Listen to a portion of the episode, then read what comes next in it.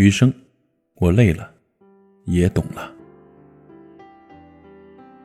每个人都欠自己一句对不起和谢谢你。对不起，那个努力活着的自己。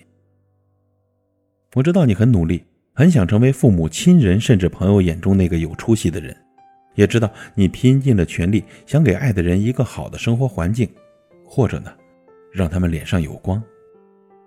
而时间长了，却发现你渐渐的迷失了自己。深夜醒来呢，时常会觉得不安、焦虑，感觉自己从来没有认真的活过，却活得比谁都累。你活在每一个别人的期许中，却忘记了自己对自己的期许。我很喜欢夏北岛在《陌生》里写的一段话：有时候迷茫作为一种心情的宣泄，是可以平衡我们内心的，无可厚非。迷茫很多时候呢，也如同彩虹前面的乌云和暴雨。与美丽、精彩总是同在的。总而言之啊，迷茫也是人的一种神态，一种喜怒哀乐的演绎和诠释，不可或缺。迷茫的人呢，或许你现在经历的一切都是人生注定，也是命运使然。你必须学会承受风雨，也要经得起敲打。在摔落谷底的时候，不能放弃，要努力往上爬，也要懂得随时随刻触底反弹。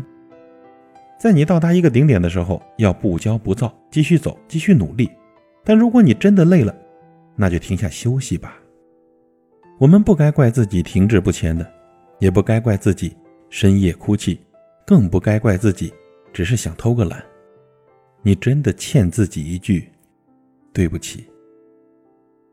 对不起，让你承受了巨大的包袱；对不起，让你活得迷茫，活得不自在；对不起。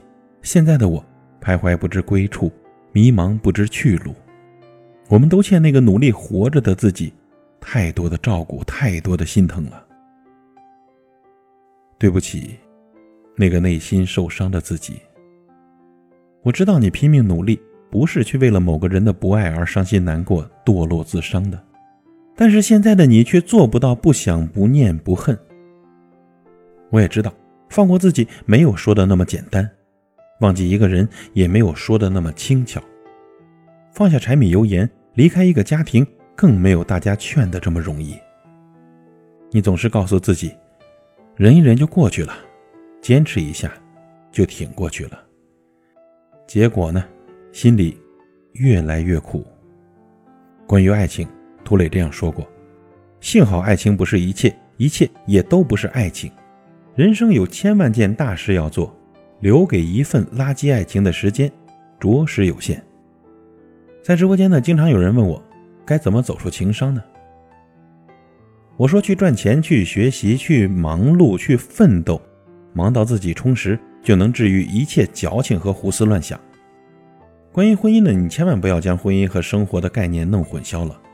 我们所做的一切努力，都是为了更好的活着。婚姻呢，也是找一个陪伴一生的人。让自己老有所伴，老来相守。如若不是，都是凑合过日子罢了。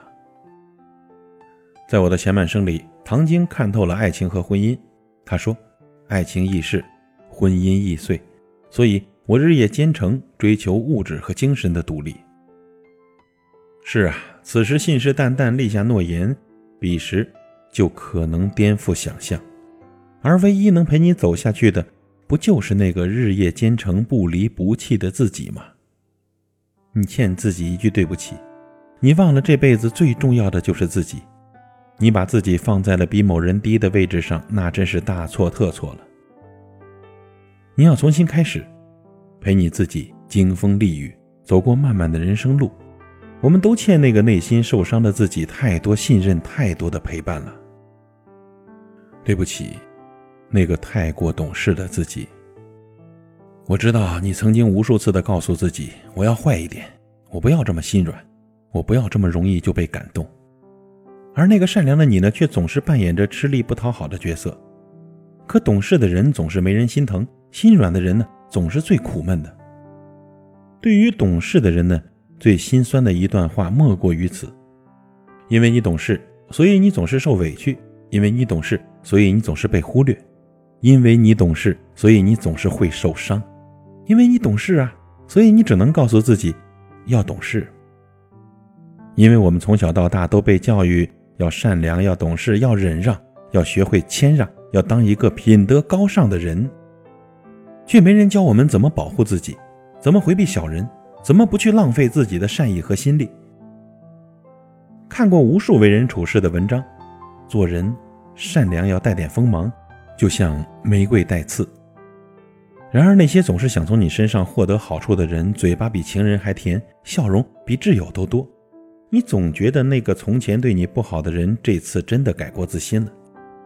于是呢，你再一次相信，给予他善意，给予他便利，却发现，原来人家呀，是想利用你呢。虽然如此，可如今呢，我依然想劝你善良，劝你懂事，因为我们不能没有良知和良心的。也因此呢，你要对自己说一声对不起，对不起。让你受委屈了，而我却无能为力；让你又被欺负了，而我只能劝你释怀；让你这么早学会懂事，而我只能看你流眼泪。其实啊，我们都欠那个太过懂事的自己一份安慰，一份提及。最后呢，我们还要谢谢最好的自己。或许呀，在这个世界上，你不是最好的那个存在，但是你就是最好的自己。说完对不起，请务必对自己说一声谢谢你。